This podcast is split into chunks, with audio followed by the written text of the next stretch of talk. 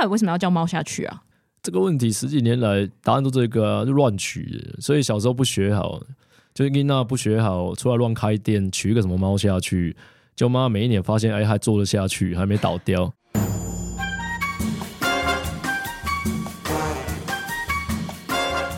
美食界的真相就在这里，准备好与我们一起品味、探索并挖掘所有关于美食、餐厅和海鲜的秘辛吗？请听《瞎聊厨房》。Hello，大家好，我是夏夏公主。吃好吃的料理，再搭配一杯好酒，绝对是人生一大享受哈。这个时候，餐酒馆就是很多人的选择哈。因为我自己也本身很喜欢，就是去餐酒馆里面 chill 一下。那呃，今天节目中邀请到这一位哈，他虽然一刚开始念的是餐饮本科系，不过在真的踏入这个业界之前，他。做过很多事哈，玩乐团啊，这个服装，为什么自己要笑呢？这不是你自己做的事情吗？哦，做服装设计啊，然后杂志啊，很多才多艺哈，但是最后还是回来餐饮业哈。大家都说餐饮业是不归路，那等一下我们请他来分享一下这过程的那个。心酸血泪吗？哦，或者是点滴心路历程，嗯，让他自己来跟大家说明一下。让我们欢迎猫下去敦北俱乐部的老板陈陆宽，欢迎宽哥。Hello，Hello，hello, 大家好。为什么刚刚自己要笑啊？这不是你自己做的事情吗？没有，其实它是同时并行的啦。哦，所以所以没有跳过真的离开餐饮业没有？我真正离开餐饮业，应该只有在去杂志社做办公室那。那个七八个月的时间，为什么会想要去杂志社啊？那本来是我毕业之后最想去的一份工作啊，因为那个念餐饮呢、欸。对，但是我后来最后那两年，我几乎都在碰创意跟饮食写作，所以跟其他同学路线的不太一样。但同时间，你你要谋生跟换现金的方法，都在餐厅饭店打工嘛。所以他从来没有没有离开过我的生活是这样，但是那时候毕业的时候最想去的公司，那时候也是全台湾创意的大爆发时期，零四零五年那时候有一个杂志叫 P Paper 嘛，对，我我后来是因为多年后才知道，那时候我们公司一年总发行量是多少本杂志，是破百万本的，所以那时候那公司是很强很强，而且几乎是国际级，所以那个时候我我觉得要去。靠写作谋生，那个杂志是我很向往去的一个公司。可是你真的蛮多人进去之后七八个月之后你就出来了。它其实是一个很大的转折。我上台北的理由其实为了去这个公司上班。当然一开始上台北还是很犬儒，我又去餐厅现场上班。然后后来真的因缘机会去了之后，我我每一个月都在想，我到底坐在那个办公室能做什么事？因为因为我的本职的写作能力跟它不是我我真正向往的的一种生活模式。所以后来我我理清楚，我其实是想当一个呃会写字的餐饮人，多过会做菜的创意人。所以我我觉得那时候有个机会，我就又回到餐饮现场去了。另外一些我以前没有工作过的环境，就继继继续做餐饮工作。什么叫做没有工作过的环境啊？那时候离开的理由是因为那个年代是零七零八年的时候，台北最贵的法国餐厅是一个新加坡的主厨开的店，叫 Justin 嘛。那那个时候，我一个学长，我这个学长后来现在蛮有名的。后来他是江振成开 roll 的前面六年的主厨，那个阿浪，他那时候在那边做领班，然后是整个厨房要扩张，要要 expand，所以在那个条件下，我就跟他说，我很想去补足我对高端厨艺厨房的的的这段空白，所以我就去了那个厨房工作，就毅然决然离开杂志社，所以创意公司。从小到大就是一个很会做菜的人。不，完全没有，因为妈妈很会做，轮不到你做。那当然，这有一个生活背景的的变化，是因为我我两千年到到二零一五一四年嘛，我妈妈是不在家里的，所以我后来开始写饮食之后，我发现我不懂食物跟做菜，我写不出东西，所以我开始从家里跟打工的地方，我真正。走进厨房，帮自己做，然后开始去摸索这件事情。所以起心动念是因为写作了，为了要写作才踏进厨房。但还有一个关键是因为我们在餐饮学校念的那个科系叫做餐饮管理系。那其实大多数人都会以为念这个科系是做外场工作，可能你只要会做调酒师、咖啡师或懂葡萄酒就好。但这这个是一个非常错误的观念，因为一间餐厅，你后来在饭店或大型的的连锁系统上过班，你大概就会知道你要管的是食物跟饮料。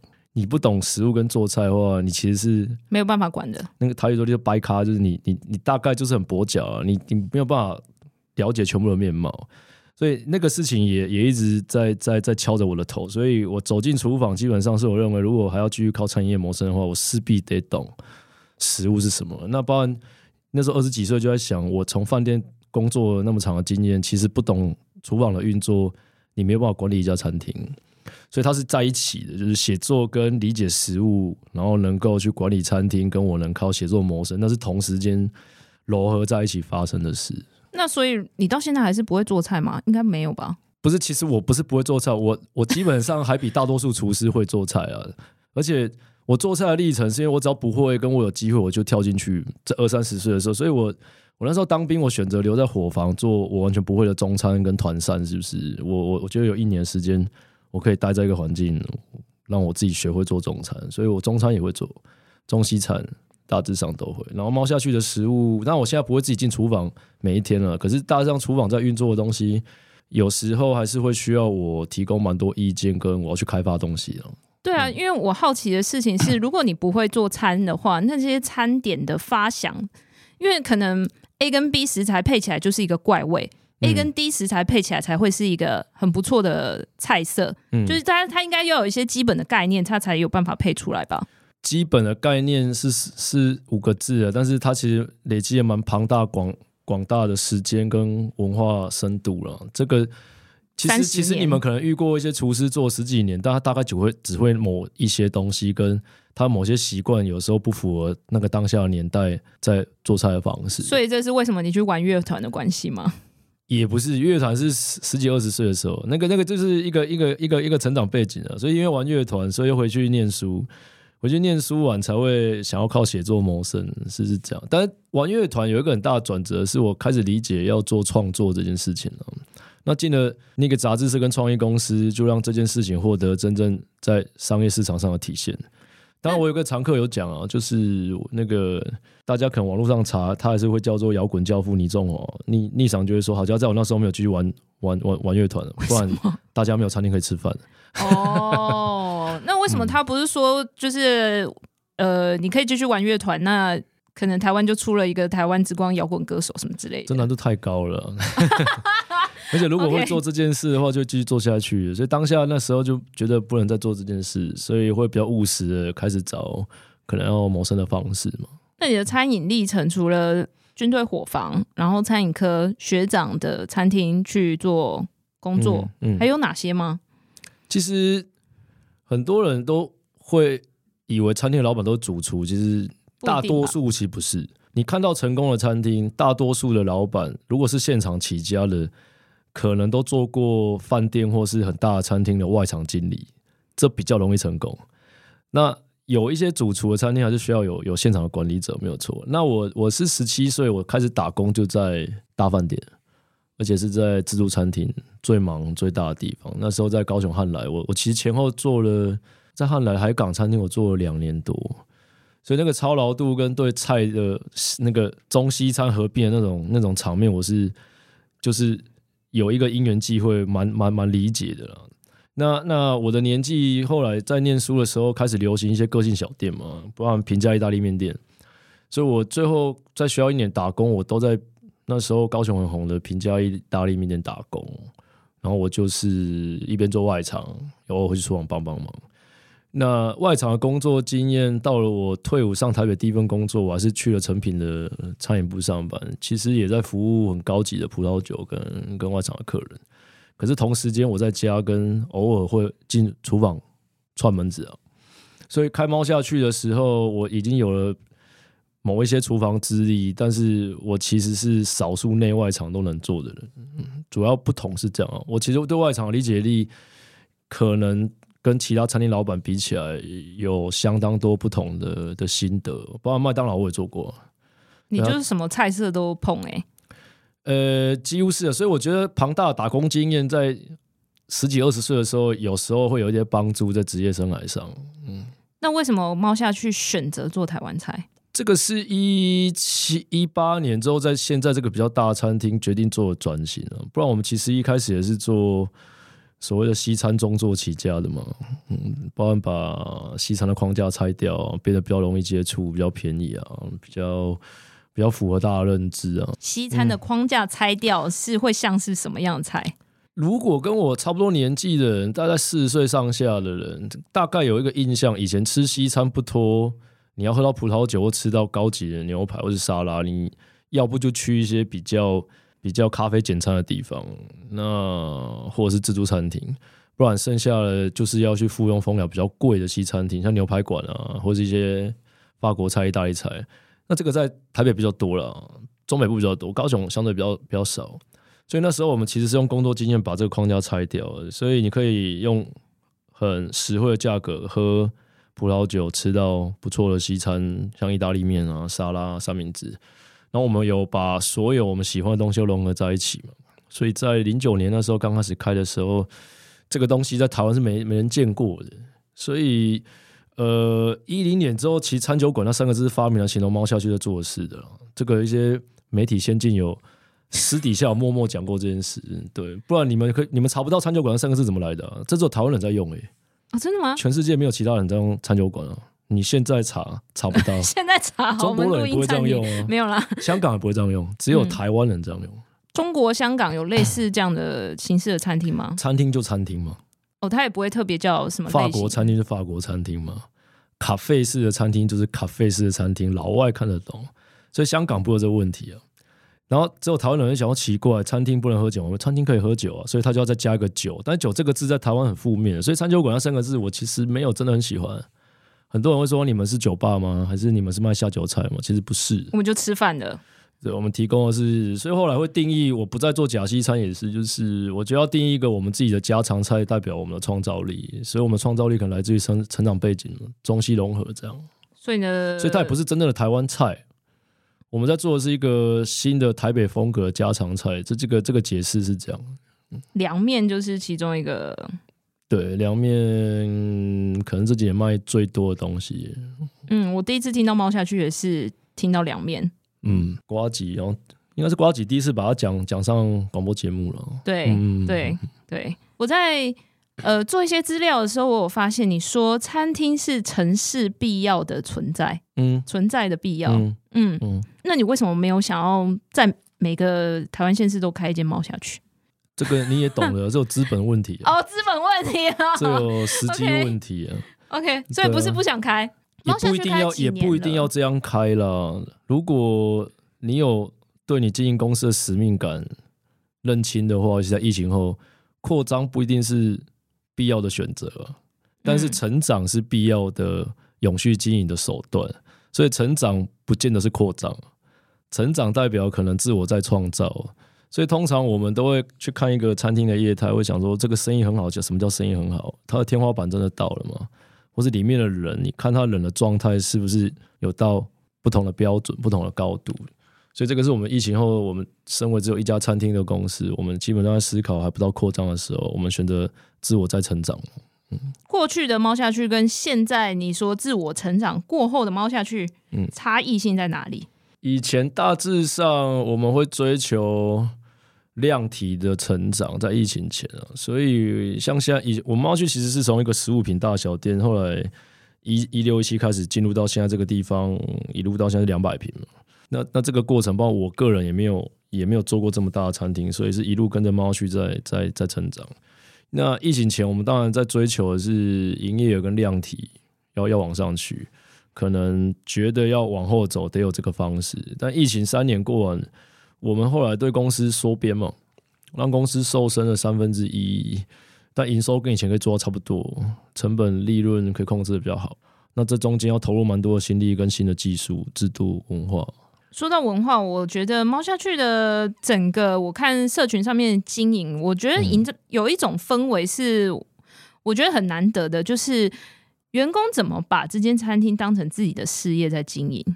嗯，这话有点讲太重，他们一定没有把它当自己的事业在经营，但是他们会有参与感跟投入是会有的。那这个就需要你刚刚讲文化跟，我觉得以我的规模来说。很多全台湾这种餐厅数不清楚，但这样规模的餐厅或公司事业体的话，我觉得创办人的投入很重要。然后你势必要有一个灵魂，起心动念。那这中间落差点是品味，所以你的品味吸引到不同年代的年轻人。我有一个蛮特别的工作体验，是我二十几年来都跟二十岁的人在上班啊。我十七岁在饭店的时候，大多数是二十岁的人。我二十几岁的时候遇到的都我的二十几岁的同才，三十几岁开始你会发现还是遇到二十几岁的。所以我到今年四十四岁，我的实习生整整小我二十四岁，两 round 哎，很严重。还是可以跟他们沟通，跟从他们身上找到不同面对时代的方法。那你需要做的是诱发跟引导他们选择，跟如何去判断自己怎么投入在这个餐饮业里面。因为餐饮业现在是我觉得是全台湾所有行业最安全的工作之一。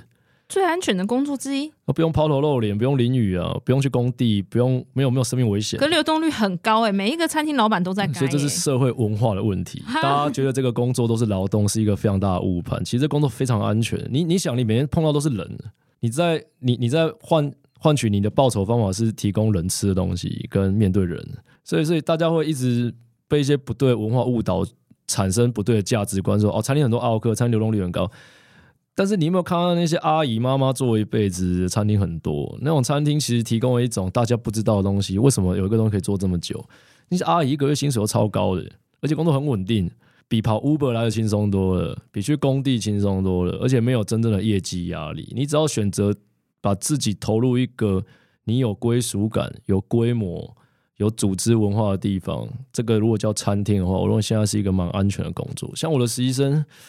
呃，因为我我们比较特别，我们实习生比较正式正职的员工在在在给待遇的，所以我的实习生像去年十二月业绩奖金加加，一个二十岁的人可以领到四万六，很高哎，非常高哎。就他都他说我全勤如果都有拿到什么的话，对，所以这是一个蛮大的启发啦，就对他们说蛮大的鼓励。所以我我常讲，有时候你给年轻人机会是要有实质的作为，而不是不是只有讲。所以我们花了蛮多年走到现在这个样子了。那回过头来问一下。其实我蛮想好奇，就是有没有实际上面的案例啦，就是譬如说如何跟二十岁的人打成交道，因为大家都会觉得二十岁的人很难交啊，人情世故又不懂，然后呃，所有的制度好像都是在限制我做所有的事情。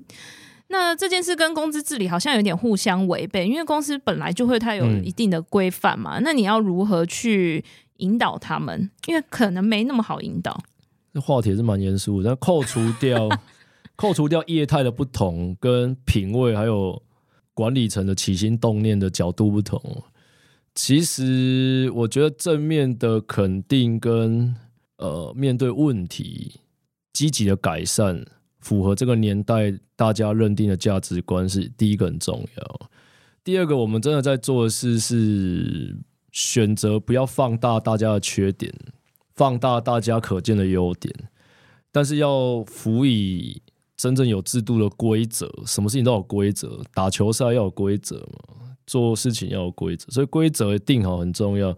全部人一视同仁，符合这个规则的时候，工作很吃共识啊。没有共识的话，这个工作关系不成立。大致上，你可以选择结束这段关系，是因为没共识。感情问题也是这样嘛。所以，对，那继续培养下去的的关系，一定是我们开始慢慢磨出共识。所以也不是说我现在二十岁的伙伴都很好状态嘛，可是他经过了三个月、半年，那个共识越来越高的时候，你会发现他们开始长出一个会反过来启发我们的样子，是是是有蛮蛮正面的价值的。有没有一些故事可以跟我们分享的？他不是故事，它每天都在我的店里面发生啊，在我们两百平的餐厅里面，现在现场在服务你的几乎都是实习生。而且实习生你会发现他的决定权很高，跟他能给你的资讯很多，包括他能协助你处理的问题也很多，所以这个是猫区每一天每晚都在发生的事。如果你愿意走进去的话，当然，我觉得大家现在有一个要要一个观念啊，你现在进餐厅不肯像以前那个服务到一百分，因为现在人力结构跟所有的业态，可能我觉得在人力使用上，大家会有比较缩编的状态下。我觉得我们服务没有办法像以前我们我们想象的那个。你有送餐机器人吗？呃，我们的规模不合用。其实鼎泰丰也不是每家都有啊，它只有一零一店走得起来。但是走那个机器，我我在猜，他们也是在尝试而已啦，因为效能蛮低的啦。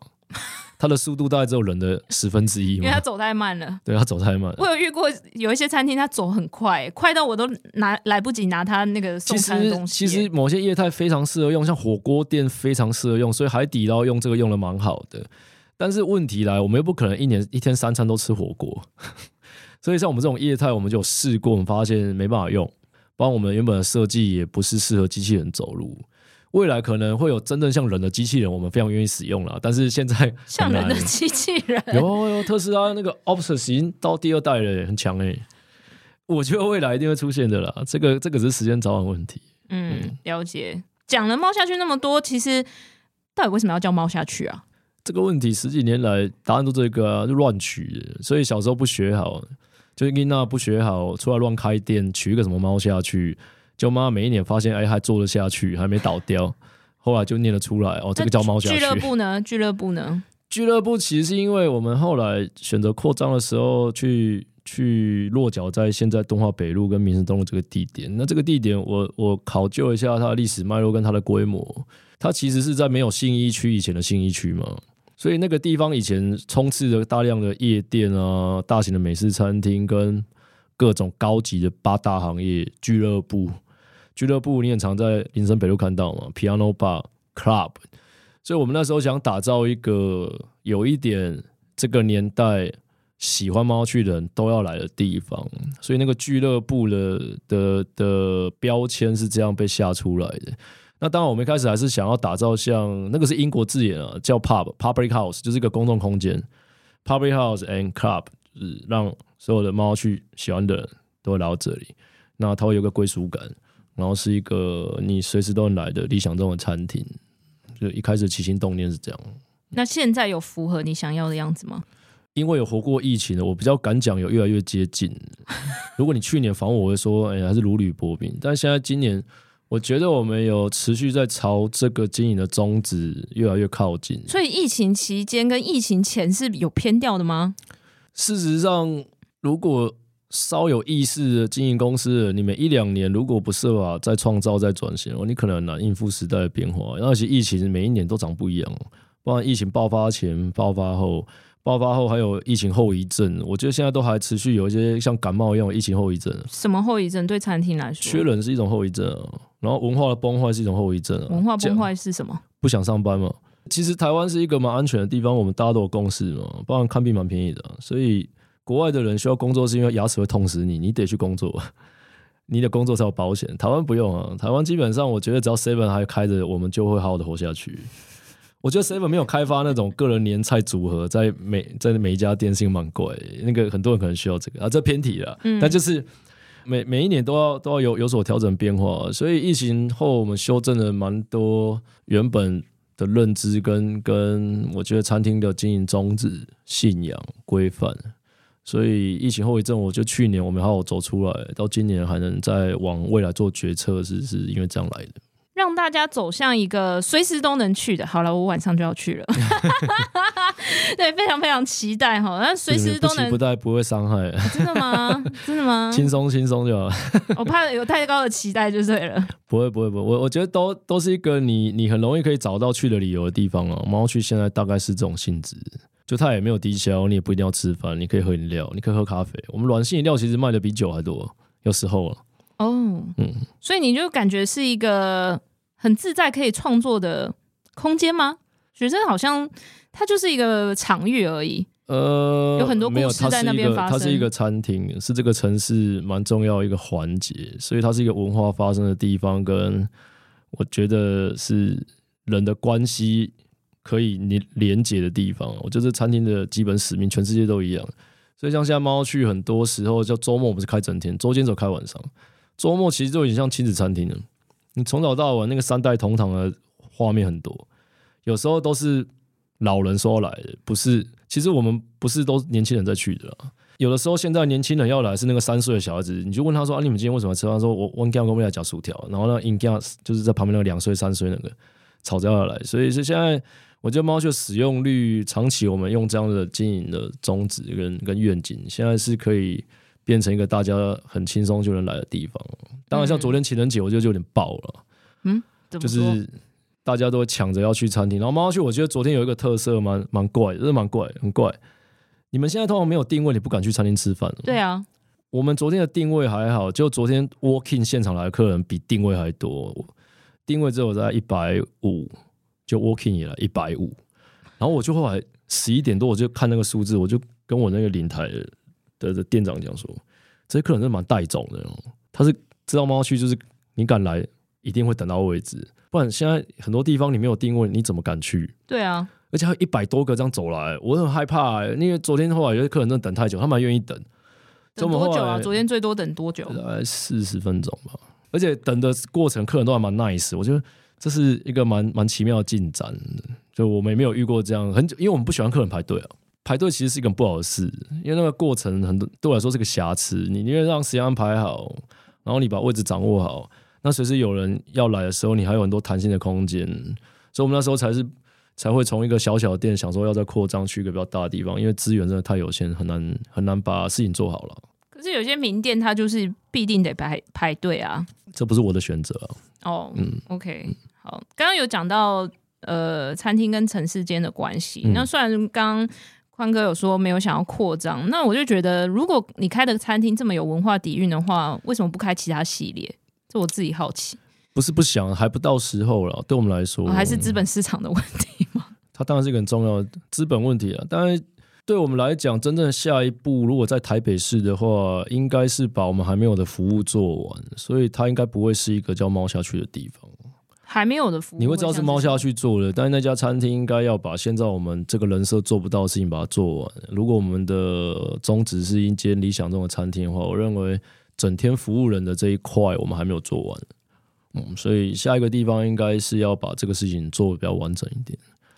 了解。那关于餐厅里面的菜系，现在是谁想的？嗯，大致上还是我在定调它啦，因为这个是事关公司很多工作文化的认同感。但是我们在培养是大家开始有这个态度跟默契还有共识，所以大家对于事情的标准就会慢慢的拉齐，拉齐之后就知道这个菜不像我们在做的，或者这个东西不够。哦，我们可以做一碗凉面一样，做个辣面很好吃，但是就这样嘛？那我们为什么要做这个？所以像我们员工餐的时间，其实大多数都是在测试我们有些想法，或是大家喜欢吃的菜，我们就来做。那做完有没有有没有不同的可能性？这个这个是猫学文化，但是现在的工作其实在培养伙伴们跟我的品味可以越来越接近。那这个最远的地方，就是这家餐厅可以一直走下去的一个很重要要素。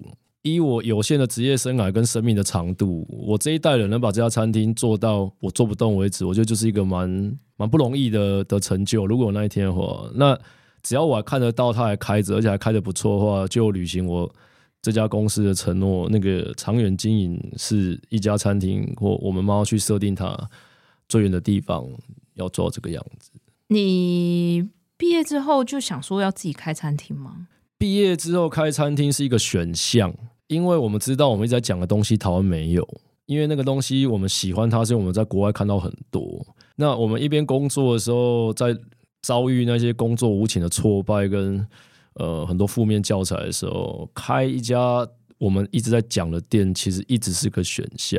所以后来决定开猫下去的那一年，那个当下是因为我们几个同学在台北真的已经把我们想过的工作都做过，帮我去过杂志社。所以开始流浪在不同餐厅之间打工的时候，他只有两个选择：一个是先回家嘛，先回高雄或南部；另外一个是，如果有个机会要把这个嘴炮这么多年的事情做到的话，要不要尝试看看？所以就是有一个意外的发展，看到一个小小的房子，在那个时候叫徐那个徐州路那那一条路上，所以才决定好，那不然我们来做这件事。其实他跟做生意这个东西那时候还是很远的，其实是要去做这件事，而不是想要做生意，甚至不是想到当老板。所以当老板这个概念是多年后才慢慢比较深刻刻在脑袋，也是这件事情得这样做才能继续走下去。所以即便到现在，猫去这间餐厅到这个餐饮公司，我的设定都是我我是一个负责人，但是这是我职业生涯的一部分跟一段过程。那这段过程我的角色要扮演好。不是当老板什么过得很爽了，我通常不会不会这样想啊。我们来讲一下蔡敏，有一个比较特别，叫给厌世少女的温柔汽油蛋。这是一杯酒了，鸡尾酒，嗯、为什么要那么压给呢？这个是前几年猫去成名的方法嘛，就是你从这个酒名，大家可以猜到我的背景。我的背景可能会玩弄文字游戏，跟我很懂某些符号，会获得认同。甚至这个鸡尾酒，从酒名大家可以猜中，或者是会引起你的兴趣。那到最后你喝下去，都发现真的有一种感觉是会醉的，有汽油弹的 feel。所以像像刚刚来这个广播以前，我们今年实习生因为借由一个读书会，在阅读一本国外鸡尾酒的书，然后进入到开始做鸡尾酒。所以刚刚我也在分享怎么对酒类做命名。我们最近在做的是一个枇杷膏的调酒了，所以他们也是这个东西，就是需要我刚刚有讲，我的角色还是要在里面去分享这个猫雀文化，然后我们面对这个事情的品味标准。你可能一年面对着二十个人讲这件事，到最后可能一两个人跟你开始有慢慢接近之后，他就变成你真的伙伴。类类似这样。我有听过一句话叫做：“呃，品味是很难进步的，但是进步是没有办法退步的。品味到底要怎么累积啊？品味很难真的教嘛，除非你有个环境。所以大家有讲以前有一句老话叫“富”。那个叫什么富？富不过三代，不是富过三代，那个没有富过什么不知不懂吃穿。对我现在突然忘记全部。我后来发现，所有的餐厅，我们讲餐厅就好了，真正的落差其实都在品味上。那品味有起心动念啊，像我家是公务人员子弟，但是后来大家想说我我是不是有去过纽约啊？是去过这个就是一个有不同的发展，有点破格了。就是我我现在变成我家少数有会整个家里的历史跟。会做菜，不然你想阿妈想让一个男生去做菜干嘛，或是干嘛去餐厅上班？餐厅不是一个太光彩的工作，但现在变成全家人，像年夜饭或什么都会寻求我的意见。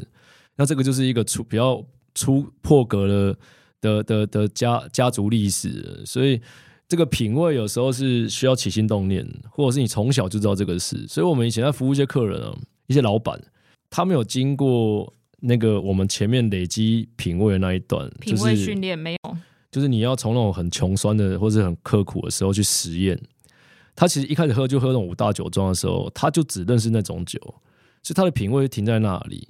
他大概只知道这个酒好不好，可是他没有办法广泛的运用喝酒在某些场所这件事。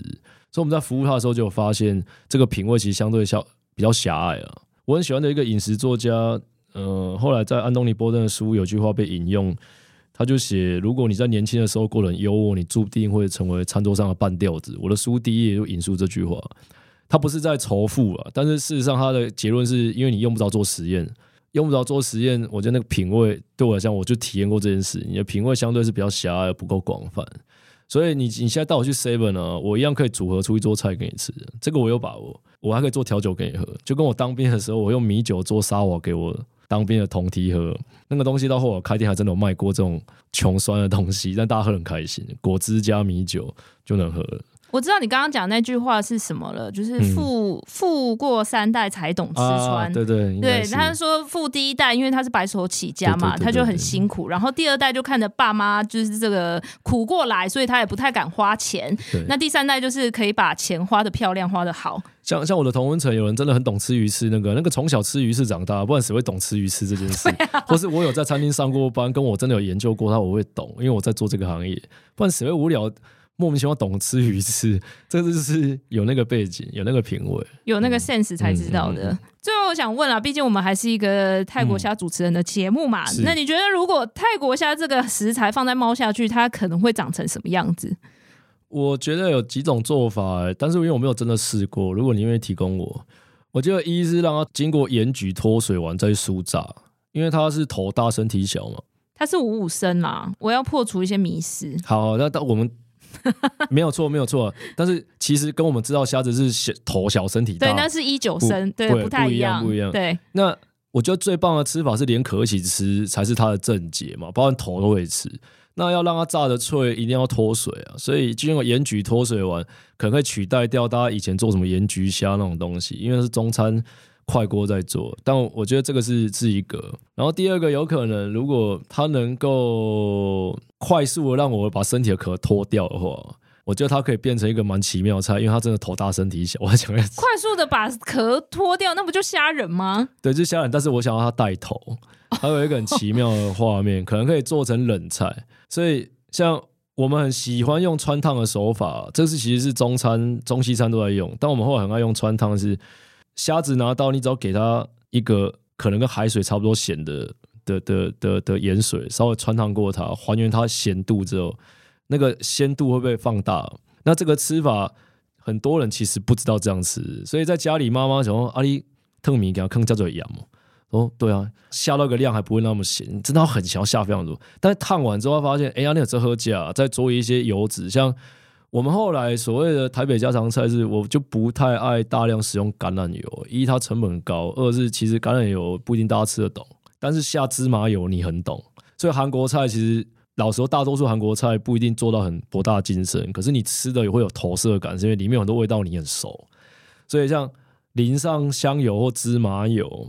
甚至撒点香松，这个泰国虾吃起来就会不一样。明天马上寄一些寄到你的店里，这有什么问题？类类似这些东西啦。哎、欸，我们很试图想要突破泰国虾的框架，因为在台湾泰国虾的哎、欸、印象都比较落在呃活虾餐厅或者是钓虾场。嗯，但是其实，在泰国东南亚，其实这个食材是一个很常见的食材，然后就是 fine dining 啊、米其林、意大利、意大利面、意式餐厅、嗯嗯、都是可以被使用。可是，在台湾就很少见。台湾是吃白虾长大的地方嘛，泰国虾肉又少，它通常就会，而且你就会发现要要改变一个文化认同，需要一个很大的时间跟一个很巨大的力量，就跟拍桌子一样，那个那个力量要大到就是全部人都在用才有可能。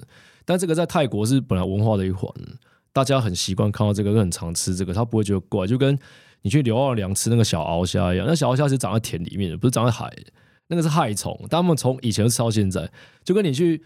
屏东的三地们会吃到那个整个很像很像那个巫婆在喝那种那种蜗牛汤，嗯、他们就田里面抓就煮。但是泰国虾不存在，原本就不存在我们烹饪文化里面。我觉得它需要还还需要蛮蛮长时间去去推动。那钓虾场可能真的很热门啊，夜市也蛮热门的。你很常钓虾吗？呃，很久没钓了，小时候蛮常跟在旁边杀时间。好，反正我就觉得，哎、欸，我们确实就像你说的，就是像拍桌子一样，所以，我我们也为什么做那么多内容，然后我们还是需要有些机会可以。主厨愿意使用，我觉得很重要。嗯，嗯对，因为很多可能主厨对于这个食材没有想法。主厨愿意使用，就是价钱要漂亮啊？